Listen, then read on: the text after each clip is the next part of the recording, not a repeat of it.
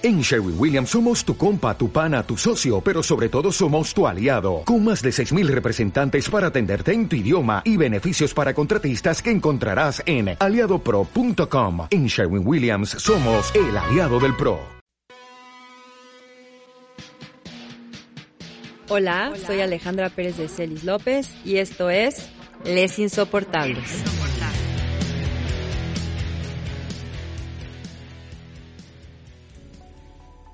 Hola, bienvenidos, bienvenidas a este episodio de Les Insoportables. Soy Alejandra Pérez de Celis y me da mucho gusto que me acompañen. Les quiero agradecer a quienes me han mandado mensajitos, eh, hablándome de que han estado escuchándome, que de alguna forma les he venido acompañando. Me da mucho, mucho gusto y les agradezco como siempre que confíen en mí. Bueno, el día de hoy quiero hablar de un tema que siempre sale eh, cuando estoy trabajando con papás y mamás en, en los grupos, que es esta cuestión de los límites. Muchas veces en los espacios de papás y mamás pareciera que llegan con la expectativa de que yo les dé respuestas. Alejandra, ¿qué tanto eh, se vale que mis hijos salgan? ¿Qué tanto se vale que mis hijos vayan y vengan? Qué, qué es lo adecuado, hasta dónde sí, hasta dónde no. Siempre hay como estos cuestionamientos en relación a qué tanto debemos de permitir y qué tanto debemos de impedir el que nuestros hijos hagan.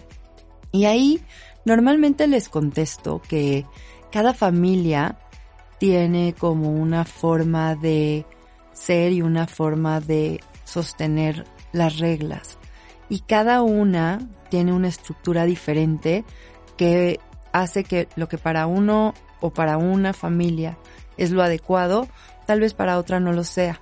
Eso tiene que ver mucho como con la historia familiar, con, con lo que cada uno, cada una ha vivido, como lo que hablábamos un poco el, el episodio pasado, ¿no? Esta cuestión de cómo a nosotros nos atravesó la adolescencia, qué tanto a nosotros nos permitieron, qué tanto me permito ahora en, en mi ser adulto o mi ser adulta.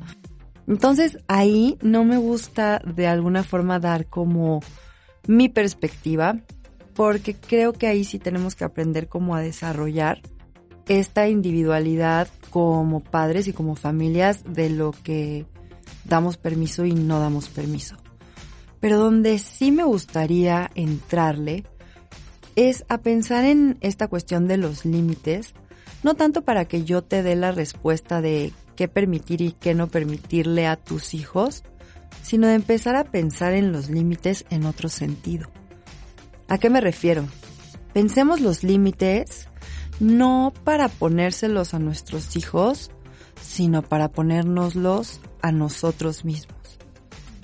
Cuando digo esto, normalmente los papás y las mamás se me quedan viendo como diciendo, ¿de qué hablas Alejandra? Bueno, Hoy te lo quiero explicar. Hablábamos ya de cómo es bien importante que nosotros como padres mudemos nuestro rol de papás y mamás de niños a papás y mamás de adolescentes. Y esto tiene que ver con que nuestros hijos están cambiando de lugar también. Y que nosotros nos quedemos siendo papás y mamás de niños, evidentemente les va a complicar el proceso de eh, independencia y de identificación consigo y con sus pares que implica la adolescencia para, para los chavos, ¿no? Entonces, en este sentido, quienes nos tenemos que empezar a poner límites somos nosotros. ¿Y a qué me refiero? Ya no podemos sentirnos dueños de nuestros hijos. De pronto esto sucede cuando somos, cuando somos papás de niños, vivimos a nuestros hijos como extensiones de nosotros mismos. Y nuestros hijos en la infancia también necesitan vernos como super papá, super mamá, ¿no? Nos, nos ven completos, nos ven eh, de alguna forma como estos ideales. Y eso es necesario, ¿no? En la infancia. Justamente lo que sucede en la adolescencia es que nuestros hijos nos empiezan a ver como seres humanos ya no nos ven como superhéroes, ya esta idealización que era necesaria en la infancia para justamente que el niño se humanice a partir de nuestra mirada como padres, ¿no? Y estos padres que, que dan, que sostienen, que pueden, que, que dan seguridad, en el momento en que los hijos pasan a esta cuestión de ser adolescentes y se empiezan a cuestionar no solo a ellos mismos, pero la educación que les hemos dado, nuestra forma de ser, hay este, podríamos decir, como rompimiento, ¿no? En eh, la forma en la que nos perciben. Y hay algo que empieza a hacerse evidente, y es que no somos perfectos. Eso, a los ojos de nuestros hijos, nos humaniza. Y es bien necesario como para que nuestros hijos también entiendan que ellos no necesitan ser perfectos, que ellos son seres humanos y el hecho de ser un ser humano implica virtudes, áreas de oportunidad, fracasos, éxitos y muchas otras situaciones que se van tejiendo. Entonces, el primer límite que se nos pone ahí es justamente el de la posibilidad de que nuestros hijos nos vean incompletos, el que nuestros hijos nos vean como personas con defectos, el que nuestros hijos empiecen a darse cuenta de que justamente tenemos errores. Y eso no nos gusta. Eso no nos gusta porque estamos acostumbrados justamente a que nuestros hijos nos vean completos, sin faltas, sin fallas. Y esta nueva mirada que nos, de alguna forma nos deja vulnerables frente a ellos, nos complica. Y ese es el primer límite, ¿no? El primer límite del que, del que estamos hablando. Ahora viene como esta otra parte, que tiene que ver con el límite que nos tenemos que poner en el sentido de nuestros hijos como otros, como otros seres. Estamos acostumbrados, como ya les mencionaba, a vivir a nuestros hijos como una extensión de nosotros mismos. Y en la adolescencia se hace evidente que el hijo se arranca de lo familiar y nos dice no. Ese es un límite muy importante que se instala al momento de que el chavo empieza su adolescencia o está justamente como en este proceso Situaciones que antes eran comunes como entrar a su recámara, ahora nos piden, toca la puerta, ¿no? Situaciones que antes, por ejemplo, podíamos estar como en sus espacios con sus amigos, en sus espacios mientras estudiaba, ahora nos, nos piden privacidad, nos piden espacio. Y muchas veces los papás y las mamás se lo toman personal y se enojan ¿cómo puede ser que me estés sacando de tu vida? ¿No? Entre comillas así. Yo de pronto así escucho a los papás y a las mamás. Se sienten como muy ofendidos por dejar de ser parte de todo, ¿no? O dejar de ser lo más importante. Y ahí yo te quiero decir, eso es completamente esperado. No te lo tomes personal, no es en tu contra. Es algo que el chavo y la chava necesitan justamente para ir mudando su eh, posición y para justamente también darse este espacio no solo de lo familiar, pero también en otros contextos. ¿A qué me refiero con esto? Por ejemplo, hay mamás y hay papás que llegan al consultorio muy enojados con sus hijos porque me dicen que son irrespetuosos, que son rebeldes, y entonces cuando yo empiezo a hacerles las preguntas para que me describan de dónde vienen estas apreciaciones, yo escucho actitudes completamente esperadas por parte de un adolescente. Por ejemplo, mmm, digamos una mamá que dice que la música que su hijo escucha es horrible y el chavo voltea y le dice, no, que a ti no te guste no significa que esté horrible. Y es algo completamente, yo lo escucho y digo, es una afirmación completamente mmm, objetiva. Y la mamá lo vive como una falta de respeto. Entonces ahí es, a ver, estamos como papás y como mamás interpretando los límites necesarios que nos ponen nuestros hijos para separarse de nosotros como faltas de respeto. Y es ahí donde quiero que verdaderamente pongas tu escucha, cómo de pronto en situaciones que son necesarias para que justamente el chavo pueda empezar este camino a su independencia, nosotros lo vivimos como eh, personal, lo vivimos como agresión, lo vivimos como transgresión, lo vivimos y no va por ahí, justamente eso necesita el chavo. El chavo y la chava necesitan ponerte límites a ti para ellos separarse. Porque de pronto nosotros pensamos, ¿no? Queremos hijos exitosos, felices, sanos, que, que puedan hacer por sí mismos. No nos damos cuenta que necesitan este transitar y este ponernos límites a nosotros para ellos ser por sí mismos.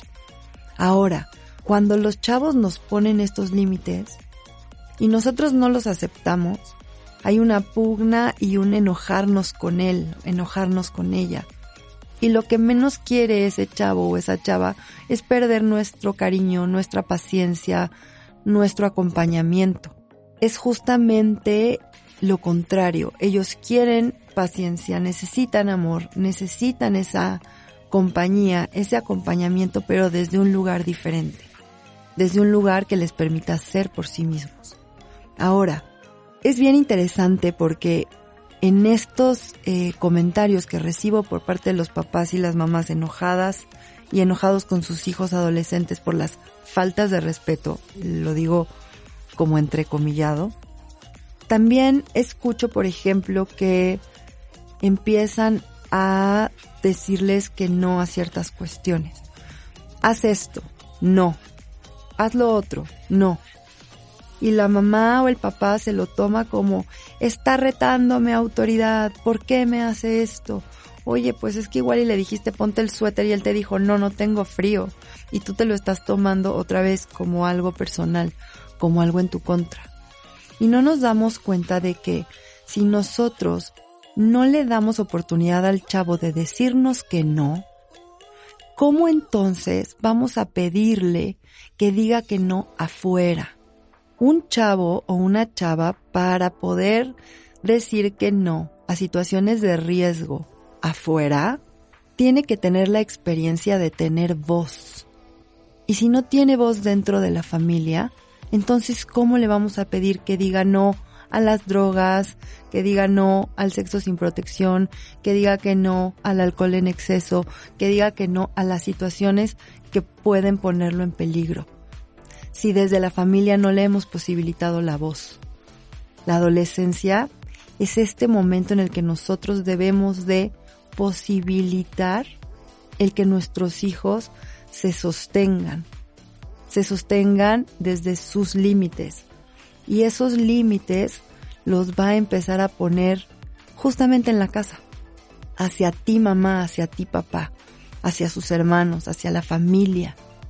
Nosotros tenemos que tener esa apertura de que los hijos digan no en la casa, de que los hijos dejen de ser 100% obedientes, de que los hijos decidan por sí mismos, porque esa voz y ese posicionamiento desde la familia es lo que le va a permitir sostenerse en otros espacios y en otros momentos desde esta posibilidad de poner límites. Es una incongruencia muy grande el querer que nuestros hijos pongan límites afuera si no permitimos que pongan límites adentro de la casa. Y eso quiere decir ponernos límites a nosotros, como padres. Hay cosas en las que ya no podemos entrar.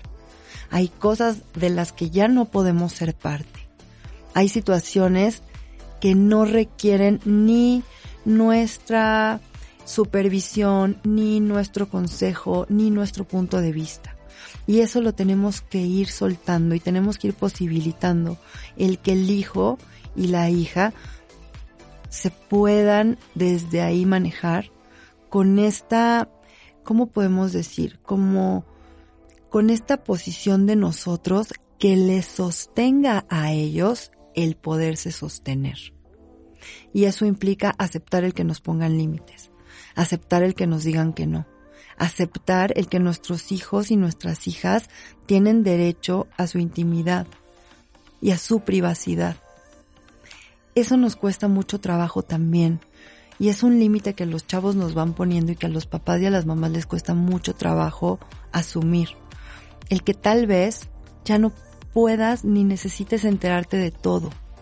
No hay que confundir la buena comunicación con nuestros adolescentes con la intrusión.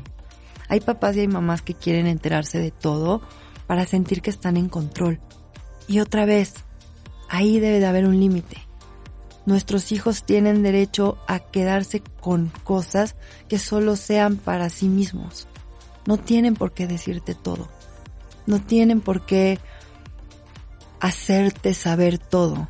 Y eso tú también lo tienes que entender. Piénsate tú. Tú hay cosas que te quedas para ti. Hay cosas que solo quieres tener para ti o para ciertas personas. Eso también le pasa al adolescente y tenemos que poder sostenerles ese límite. Entonces, esta cuestión de los límites y la adolescencia, a mí me gustaría justamente que la empecemos a pensar en el sentido que te estoy proponiendo hoy. Estamos súper pendientes eh, de qué límite le vamos a poner a los chavos, de cómo poner las reglas a los chavos, de cómo decirles que no a ellos. Empiézalo a mover hacia ti. ¿Qué límites tienes que empezar a respetarle tú? ¿Qué nos tienes que aprender a sostenerle? ¿En qué ya no debes meterte? Hay que ser aliados, no intrusos. Y eso nos cuesta mucho trabajo.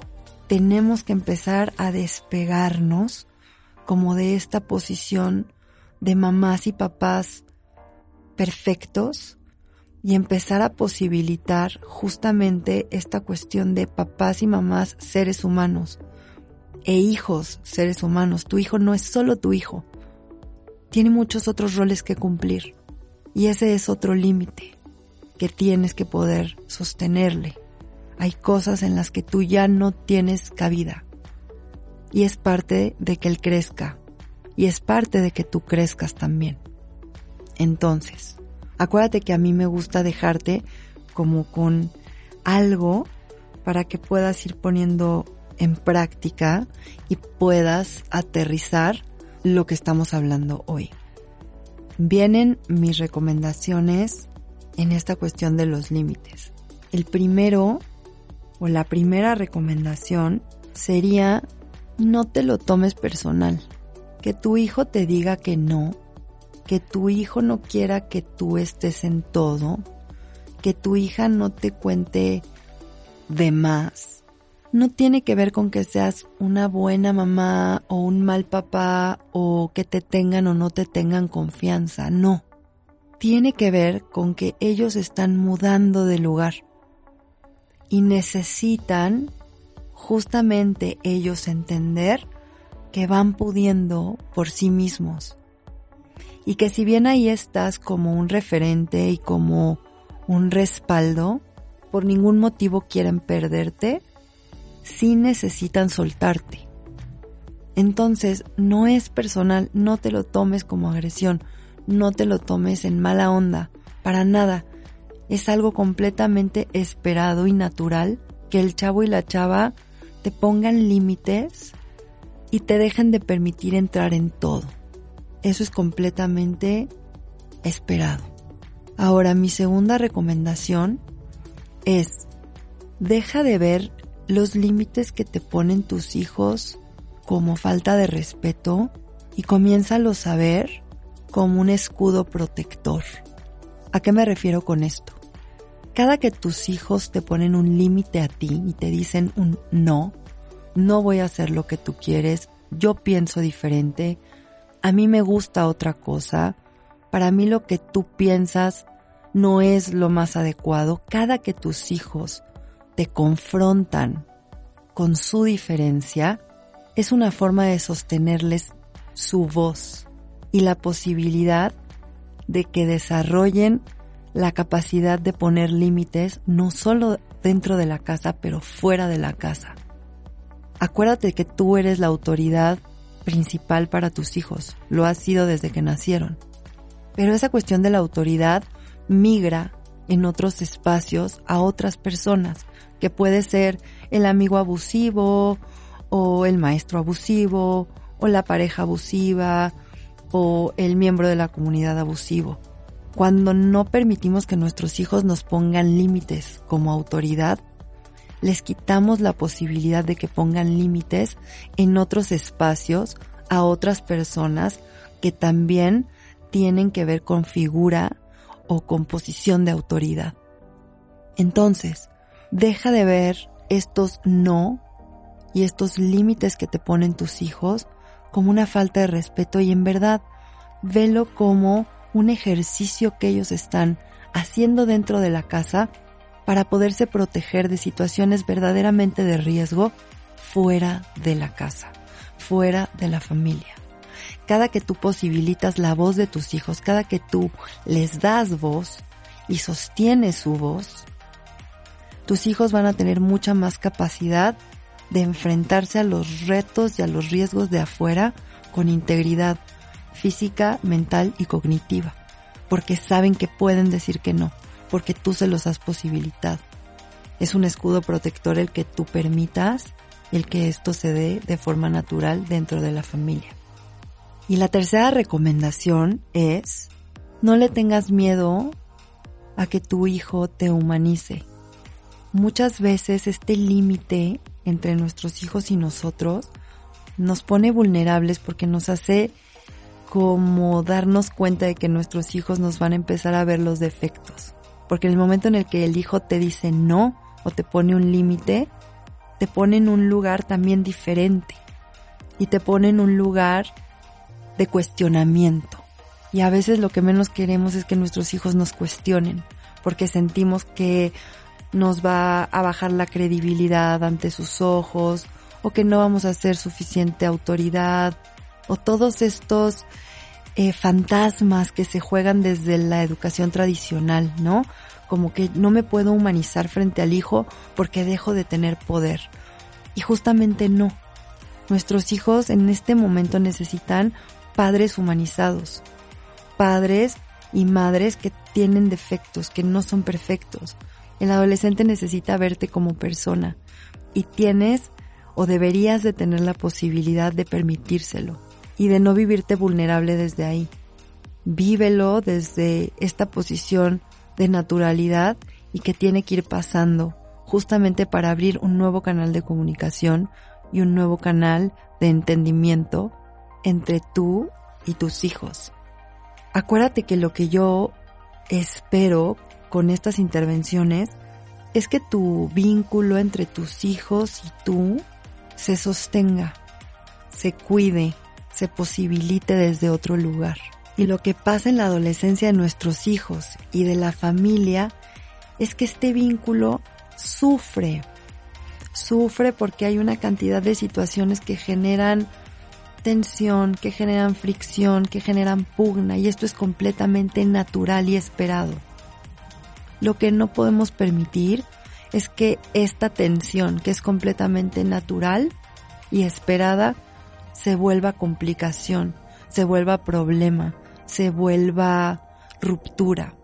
Hay que seguir en este pensamiento de sostener a nuestros hijos ahora con sus necesidades de adolescencia para que este vínculo se cuide y se preserve y justamente no se pierda me gustaría que el día de hoy te quedes con esto que te voy a compartir.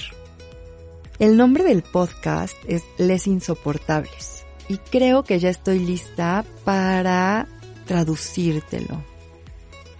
Normalmente cuando pensamos en los adolescentes, en la adolescencia, uno de los prejuicios o de los juicios que llegan a nuestra mente es ese que son insoportables. Pero yo te quiero decir algo, Piensa de dónde viene esa palabra. Si los adolescentes son insoportables es porque no hay quien los sostenga. Y justamente lo que quiero es que tú logres sostener a tu adolescente. Muchas gracias por escucharme. Te recuerdo, soy Alejandra Pérez de Celis. Sígueme en mis redes sociales, estoy como arroba psic, Alejandra PCL. Mi página de internet es desarrollandotuser.com. Gracias. Adiós.